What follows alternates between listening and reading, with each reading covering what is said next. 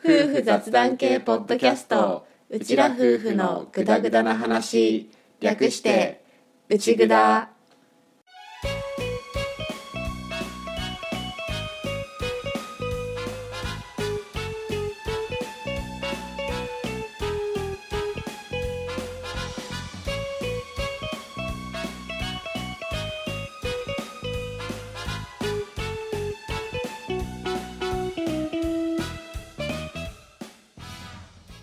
内ぐだはリビングでの雑談を垂れ流すをコンセプトに家庭や仕事その他諸々について話しているネットラジオ番組です。旦那担当のアッキーと嫁担当の歌の本物の夫婦が新潟のとあるリビングからぐだぐだとお送りしています。しょうもない雑談ばかり。勘違いや言い間違いの宝庫なので適度に聞き流しながらグダグダ話をお楽しみくださいはい106回のオープニングです。です。じゃあ今回はあれかな？なになになになに100回記念でやった内ぐだ一問一答を掘り下げてみよう。第2弾。あその数ね数え出すと多分ね、うん。辛くなる。わけわかんなくなるから。なんて言ったってなんて言ったって一人50問答えてるから、そうだね内ぐら一問一答掘り下げるのオープニング企画なんだけど、うん。俺この前ちょっと間違えてた。何間違えて1 回につき2問ずつぐらいやっていこうかなって言ったじゃん。たうん。なのに1人2問やっちゃったから4問扱ってた、あなるほどね。うん。1人1問ずつぐらいで、うん。まあ200回に向けてうん。ポツポツやっていくような感じでいいかなって思ってたんだけど、間違えた、間違えた。うん。ということで今回も掘り下げていきます。はーい。はいじゃあ歌の方のうん。次の質問が座右の銘は？なるほど。これブレたら大問題だからね座右の銘が。座右の銘？がコロコロブレてたらうん。大問題だからね。これはさすがにわかると思うんだけど何その表情どうしたの？適当って言った気がする。座右の銘が。本当に？座右の銘だよ、座右の銘。うん、え俺座右の銘は決めてるからブレたことないよ、ずっとなせばなるとは言っていた。うん、そうだね。合ってた？よかった。よかった。自信ないの。どこかで適当って言った記憶があるなと思ってそれが邪魔してきた。だからそれ それを本気に言ってるんだとしたらそれはそれは長所だから、あそうだね。前回のあれか一問一答掘り下げてでも話終わってることなんだけど、それすら記憶にないっていうことは やべえやつだぞちょっとやばいね。なせばなるです。なせばなる。これは本当はその後になさねばならぬ何事もってつくじゃん。ケンシン上杉、うん。でもなんかそこの部分は気にしないと思って。とりあえずなんか出だしが遅い私だけど動いてしまえばなんとかなるよって思ってるとこがあるからなんかちょっと迷ってなかなか踏み出せない時はなるべく自分で大丈夫なせばなるって思ってやるようにしている。っていう。そんな感じ。いつから？いつからだろう？でも多分高校くらいかな。うん。中学くらいまでは別に座右の銘なんて考えたこともなかったんだけどなんか高校くらいからだいぶこう尻込みすることが増えてきてあちょっと手出し出すの怖いなっていうことがすごい増えてきてで自分の性格的にやっぱり避けよう避けようの方向に行きがちだったからそういう時自分でそこに気づいたらよしよしよし頑張れ頑張れ私なせばなるって感じでやるようにしていたっていう感じかな。いいと思います。はい。はい、はい。ちなみになせばなるですがうん。私は高校入学の推薦入試で好きな言葉を聞かれた時になせばなると答えました。そうだったんだ。レッド・イット・ビーと悩んでなせばなるを答えました、なるほど。はい、はい。で俺の方の質問がうん。今一番撮影したい場所。うんうん。あれですね。山奥星空ポートレート。まあどっかの山奥で 星空ポートレートってうん答えたうん。答えたんだけど、うん。まあ、本当は歌が質問の部分読んでくれて俺が答えの部分を読めたら一番いいんだけど 逆なんだよ、順番が順番が分かんない。うん。一応ねさっとアッキーが何を答えたかはメモはしてたんだけど。うんうん一応そうだね星空ポートレートにうん。ちょっと最近楽しくてよくやってるんだけど、うん。なかなかね人工の光が少ない場所って少ないからそうだね。人里離れないといけないんだよね、うん。人があんまり日常的にはいないような場所に行く必要があるから、それこそキャンプ場とかね。うんうん。そういうところに行って人工の光がない状態で星がすげえ映るっていう状況で星空ポートレートを撮りたい。なるほど。だからよく言えば新月の夜か月が沈んでいるタイミングの夜でやりたい。ああそっか。月の光もねだいぶ明るいもんね。そうそう。なるほど。星空書き写真は撮ったんだけど。とったね。それを人でやりたいよね。うんうん。っていう、まあ、最近ちょっとハマってる。普通に撮るのはもう普通にいろんなロケーションで撮るっていうのは結構やっているから、うん。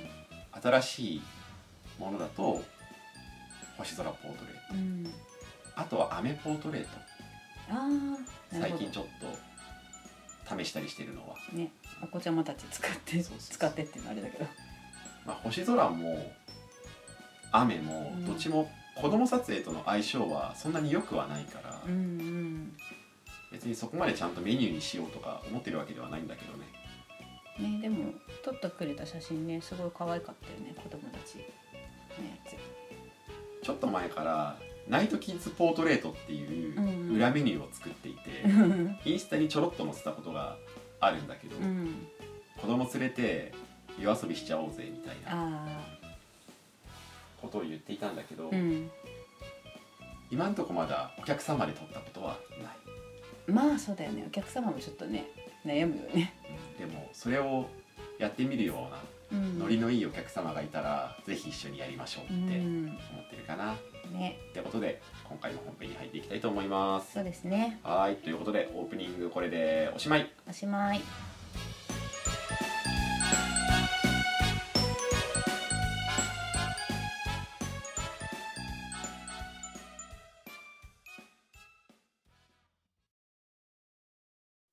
うちらとこないだ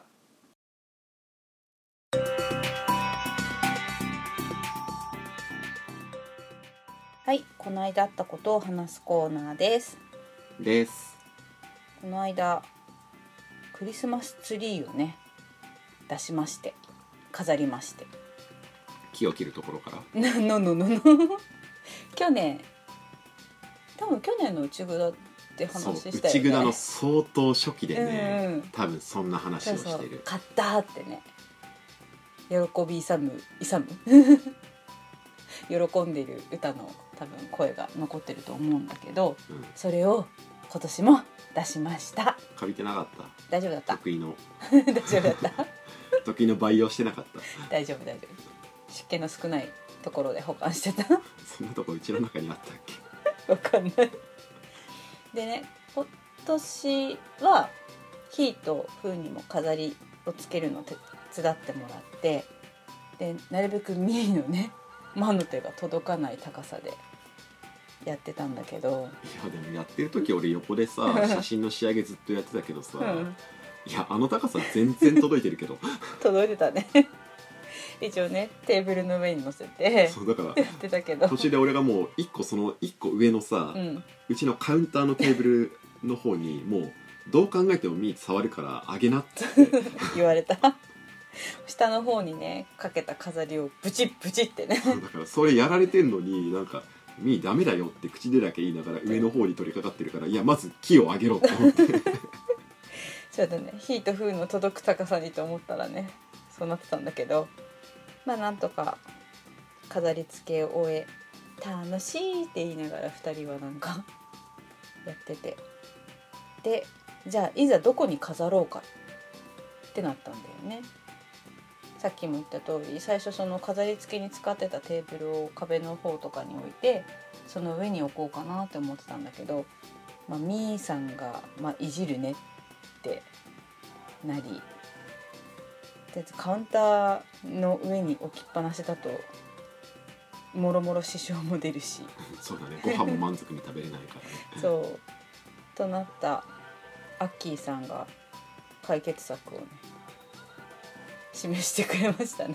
解決策っていうほどの解決策ではないっていうかなんかそれをアッキーが解決策を見つけてきたぜみたいなノリでネットラジオで世界に向けて話されると俺が恥ずかしいですねテーブルの上にカラーボックスを 追加しさらにその上にツリーを乗せたっていツリーが天井間近まで届くよううね。な高さになったね。うん。でツリーの一番上に飾るお星様がさくてんって倒れるんだよね。なぜか星が折れてるんだよね。そうなんとか一生懸命直してたんだけどくてんって折れてるからもう折れたまんま天井付近で飾られてるっていう。ツリーが、まあ逆に星がちゃんとシュッてしてたら、うん、天井に収まってないんだけどね。そうだね。折れてるぶ折れてることでちょうど収まってるんだけどね、うん。ちょっとなんか見上げる感じがいいかもしれないってなってる。あとはもうあれか落下にだけ気をつけて俺今年のね、うん。冬の間にね一回は何らかの形でね転倒事件が起こるとう思って、ん。あの高さね。なんかうね、ん。なんかねっていうなんかだようね、ん。まあでも他に置く場所がもうないんだよね。そうなんだよね結局ミーなんだようね、ん。去年はねまだね全然タッチもしないくらいだったっけ？うん。歩き始めるかなど。全然だなまだ。うん、だ全然。うん。あれだったからむしろ気づいてたのかなってくらいの。9ヶ月10ヶ月ぐらいの話でしょ、うん。全然安全だったからそれこそ使ってるテーブルの上にポンと置いて「わあ綺麗なんてヒートフーと言ってたけどでも今やねカウンターの上にも手を伸ばしていろんなものをね触り始めるからいろんなものが上に行くよね。あとやつは基本的に大人がそこは行かないでほしいっていうところを的確に攻めるからね、うん、あれすごいよね。あの嗅覚っていうか。そうね。片っ端からコンセントを舐め。うん。充電器か。充電器の端子を舐め。いくつの充電器をほふってきたのか。本当に。本当に。去年の今頃私何回泣かされたことかっていう。行動力はあるけどダメって言われても止まれないっていう年齢だから、クリスマスツリーは間違いなくやられる。うん。やられるね。玄関に置くとかも手なんだけどね。やっぱりうん。歌的には見える空間に置きたいわけでしょ。そうそ世の皆さんのクリスマスツリーはどこにあるんだろうね。うねどうなんだろうね。友達の家に遊びに行った時はリビングだったなと思う。でもあの時はちっちゃい子がいなかったかな。ちっちゃくてももういやでもあの時今の2くらいの子いたな。普通に床からドンって打ってたけど。うん。ちょっと前にご自宅撮影したご自宅は、うん。クリスマスツリーとか別に出てなかったんだけどうん。吹き抜けだった。吹き抜け。吹き抜け。1階から2階まで。あ。天井が真ん中に吹き抜けがあって、あうんうん。天井がすごい高くて、うんうん。あそこなら2階に置いてもツリー全然見えるね、ああそうだね。吹き抜けね。ただあったまらないって言ってた だよね。うんまあそこはそこはもうね、ん。共存できない話なんだけど、うん。あったまらなあっいたまらないっていうのは言ってたんだけど、うん。でも、うん、うちはもう初めから吹き抜けをやれるほどの土地はないから、うん。考えもしなかったけど、まあ開放的ではあるよね。そうだね、うん。あれ最初の相談で階段をリビングにリビングから直接階段って話を出たけど確かそれ言われた。温まらない。ってでだったらこうと扉で閉じた方がいいですよってそういえば言われた。クリスマスツリーってさ、うん。俺結構自分が今まで触れてきた家用のクリスマスツリーって、うん、綿の雪あったんだけどあったね。うちのクリスマスツリーには雪は積もらないね。うんさすがにね。あれ別売りかなんかでいろんなとこでも売ってるから綿どうしようかなと思ったんだけどいや汚れると思ってあ綿が。あ。ブチッブチッブチッって絶対去年の段階だと絶対風がやると思ったの。でそれを床にブチブチ落としたのをミーが食うっていう。あそうなるなと思ったからとりあえず綿はいいやと思ってやめといた。ミーがねなんか食ってんだよね、うん。いつもね。未だに何かしら食べてるから。そうだね。そう。うん。ツリー今年無事に無事に収納までいけるのかな。1ヶ月約1ヶ月。あそうね。そうそう、うん一応この収録してる段階でうん。11月に出してるから、そうそう。まあ、約1ヶ月、約1ヶ月。うん、どうかね。ね。っていうちょっとね目をた目で雰囲気を楽しもうかと思って1ヶ月の間クリスマスを、まあどうせろくに見てもいなければ、うん、スイッチも入れないんだろうなって電飾のスイッチも入れないんだろうなって思うけどね、歌のことは知ってるからさ。うん夜につけるか。絶対だからだからなんでそうさバレバレのさ 見えすいたことを言うの？しないでしょ。なんでそうさなんか空気のようにさ出てくるのそういう言葉が。絶対しないじゃん。いやなんか昨日の夜さ寝る時にさあれ我が家スポットライトみたいなのちょっと間接照明チックにしてつけてさ子供たちが寝入るまでちょっと気持ち部屋明るくしてるでしょ？そのライトがツリーに当たってめっちゃ綺麗だったからこれでいいじゃんって正直ちょっと思っちゃった。まあ綺麗だったのは良かったんじゃないの下からちょっと当たってね綺麗だった。っていう。まあ今年もクリスマスツリーがうん。出ましたよっていうのと、うん。あとは飾ってある場所がうん。ちょっとおかしいけどねっていうそうそう高さを求めた結果ですっていう。で早く下に置きたいね。そうだね。はい、ということでこのコーナーこれでおしまい。おしまい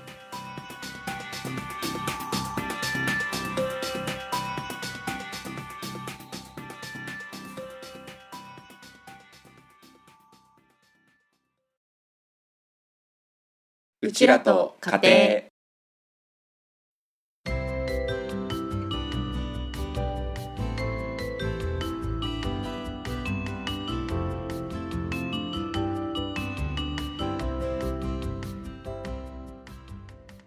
はい家庭ネタのことを話すコーナーですです今回は今回ははは我が家のはい冬自宅についてちょっと話してみようかなと思います。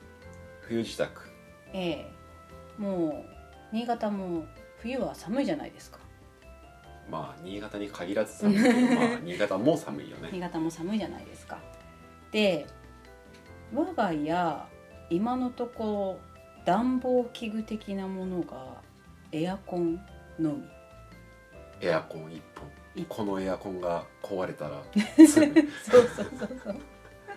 で一応ねリビングの方にはカーペットみたいなのを敷いてるけど別になんか電気的なものでもないからまあ床直に歩くよりはちょっとあったかいかなくらいの。布だけがあって 加熱装置はない。ない。っていう状態じゃない。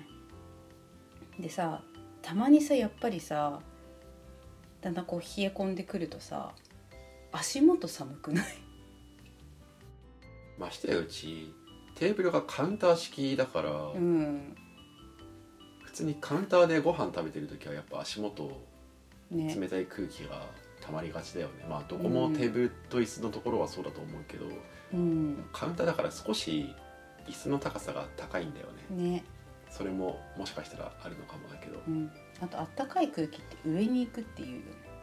えごめん俺今それを前提にずっと喋ってたんだけど。だから結構さエアコンでやってるとこう顔がボワーっとあったかくなって足元冷たいっていう状況になるじゃない？いやよっぽどの暖房器具を使わないとそれは回避できないですよ。だからこうストーブ的なものをね導入するかどうしようかすごく迷っているんだけど石油？石油かオイルヒーター？電気うん。もしくはなんだっけ？電気ストーブはねあまりおすすめしない。しないのかな？最近のは分からないけど、うん。昔使ってみた経験としては電気代そこそこ食う割にはうん。空間は温まらない、あ確かになんか近くにいうんうんてうんそうだね。補助するものっていう印象がやっぱり強い、うん。空間の空気を温めるものではないと思う。うんうん。あったかいものを近くに置くみたいな、うん。北海道に近いうん。立場的にはね、なるものだと思うな。夏だとさこうエアコンと扇風機とかで組み合わせると結構いい感じに部屋の中が全体涼しくなるよって聞くんだけど冬だとなんかあんのかな？そう同じようえでも同じコンボでさ、なうん。理屈としては合うんじゃないの？扇風機でうん。あったかい空気を循環させればいいんじゃないの？なるほどね。いや知らない。今すごい適当に思いつきで喋ってるけどあったかい空気が下に行くのであれば上から下に空気を流せばいいってことでしょ、ん。あったかい空気は上に行く？えだからエアコンだと上があったかくてうん。下が寒いでしょ、うんだから上から下にあったかい空気を落としてあげればうん。うんあったかくなるんじゃん。なるほどね。ストーブ的なものを導入していくかその循環的な発想でいくかっていうのを今ちょっと考えている私。いや考えているっていうか今初めて 初めて聞いたけど。そう。本当に考えてた？本当考えてたよ。た循だ環させる方向でいた？ただね、うん、やっぱ子供ちっちゃいじゃない？やっぱり下の方にストーブとかあると危ないかなっていうのはずっと思ってて。今柵とかはあるけどさ柵あってもミーだったら壊しそうじゃん。とかいろいろ考えるとまあ今年導入するかは分からないけどこの先やっぱちょっとなんか循環的なやつかなんかで。えそうだとしたらなんで俺が空気をうん。動かせばいいんじゃないのってさっき言った時にあんなにきょとんとしたの？いやだなんか話の流れ的に「あれさっきと逆のこと言ってる?」って私が勘違いしただけ。逆って何？あったかい空気が下に来るっていう言ってたからあれ？あれ？あったかい空気を下に生かすってことね、そうそうそう。うん、ちょっと私の私の勘違いが。あそこなのね、うん。そっちでそっちで勘違いしてたこ勘違いしてちょっと混乱した。あアッキー的にはどう考えているこの？これからもっと本格的にさ寒くなってきて。ーどうだろうね。でも。去年でも普通にエアコンで過ごせたからね。まあね。なんだかんだでただ去年こたつを出していたんだよね。今年は出せるか出せないかちょっと微妙なラインかなと思って。そうなんか今まではそのエアコンとそうだこたつがあって足の冷たさはこたつでカバーしていたけど今年はちょっとねリビングの使い方がまたちょっと変わってきたからこたつ出してないじゃん。そこもどうしようかなっていう。2位の足場にされるだけなんだよ。ねうん。足場にされていろんなとこに手届いちゃうからね。自分で動かしてそのテーブルの上に乗るからね。こたつそう机の上に乗るからね。うん。多分余裕で動かせるよね。こたつね。いやまあわかんないけどこたつ布団があるから動かせるかわかんないけど、うん。でも無理やり動かそう動かしそうな気はする。するよね。ともあって多分そのせいで余計なんか今年はちょっと足冷えてんなってこたつ出してないせいで冷えてるなっていう感じなのかなとは思うんだけど。そうね。でもそんぐらいしか方法はないよね。ううん。ね。結局カーペットうん。こたつ、あとは石油ストーブうん。の3択じゃない？今のとこだよね。ろもうちょっとその先の子供たちが自分の部屋使うようになるくらいまでには、うん。なんかお手軽ないい暖房器具が開発されないかなってちょっと期待はしてるけど確かにね。そうじゃないならそうじゃないならっていうか、うん。今のそのリビングだけをまあどうするかっていう話でいくと、うん。その3つ。うん足が寒いっていうだけだったら一番お手軽なのはカーペットだと思うけどね。ホットカーペット。ああみんなしてそこにね。そこに？そこに カーペットのところでゴロゴロゴロゴロして。そこに？あそこにね、そこに。うん、そこにね。こたつのね設置しちゃうとねもう出てこれないからね。今リビングを寝室としても使っうんているからちょっと非常事態で。ね。ミー対策で。うんしちゃってるからこたつ置いて布団敷けないじゃん。うん。こたつを毎回片すっていう手もあるんだけど、うん。少なくとも歌がそれを毎日できるとは思わないので、うん。うん。めんどくさいなと思う。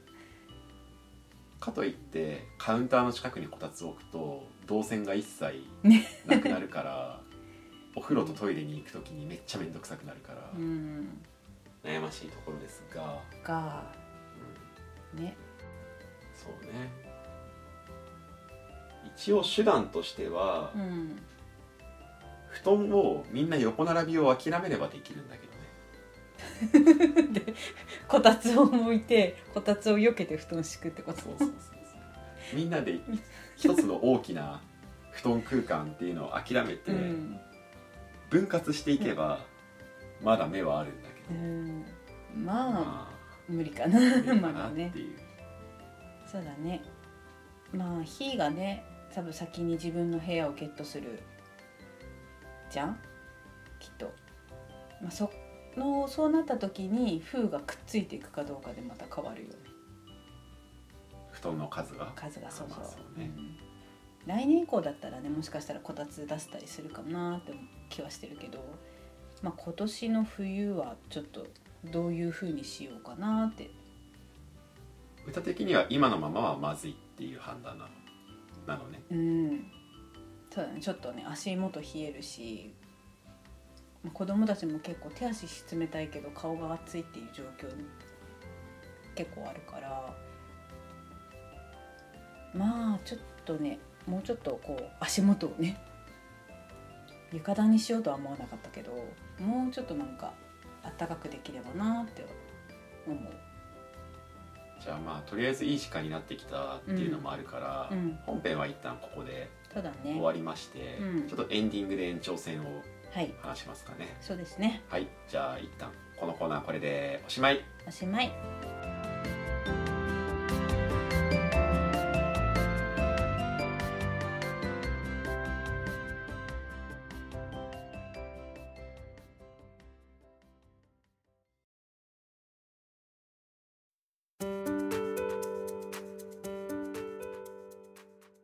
はいエンディングです。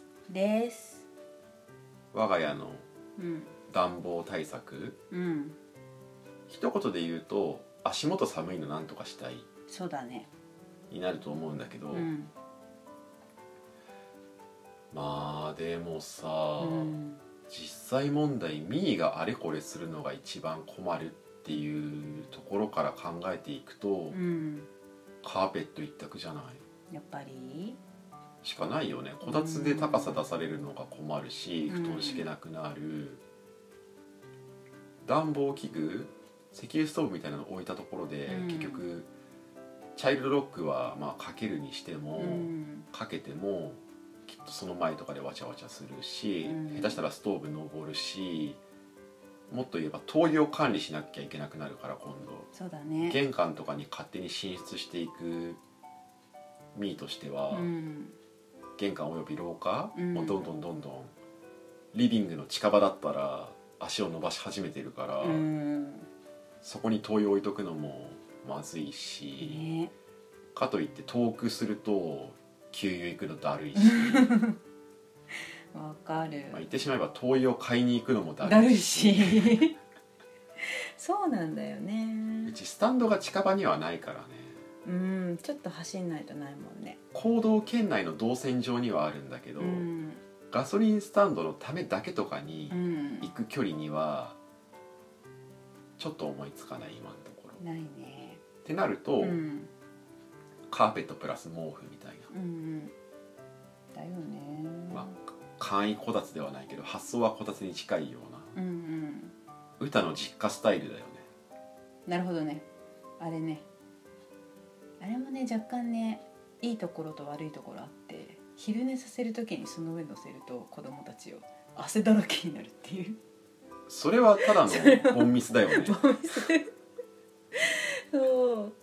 昔さそのアッキーの実家でさ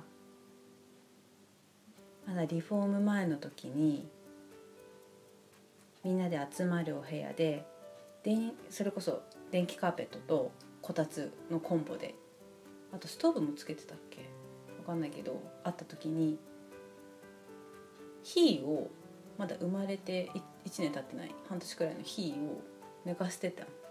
でその時誰かが優しくヒーにこたつ布団をかぶせてちょっとこたつに入れてくれてたの。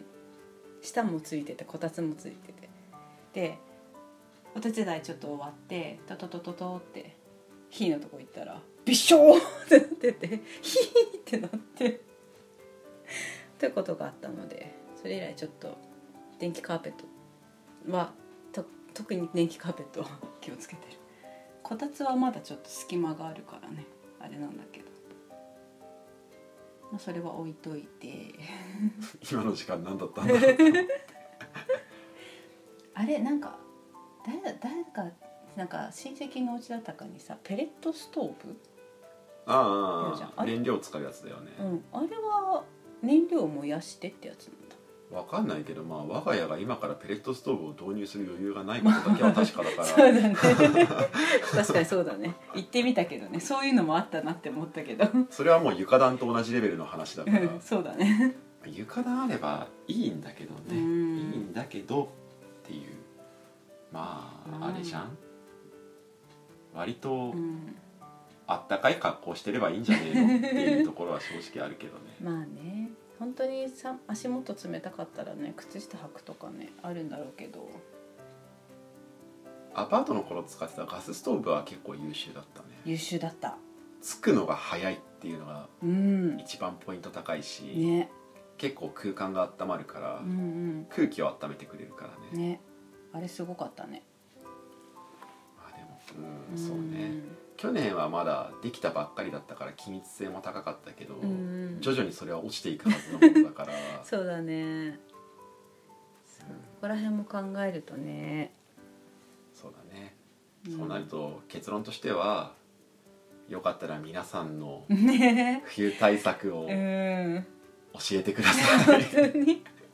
ちょっと部屋の中をねどんな感じで温めていらっしゃるのかちょっとは参考にい。させてもらえたら嬉しいで嬉すしいです。なんて思ってます。はい。はいということで今回も聞いていただきましてありがとうございました。ありがとうございました。次回もぜひまたグダグダ話にお付き合いください。お願いします。ということで今回もこれでおしまい。おしまい。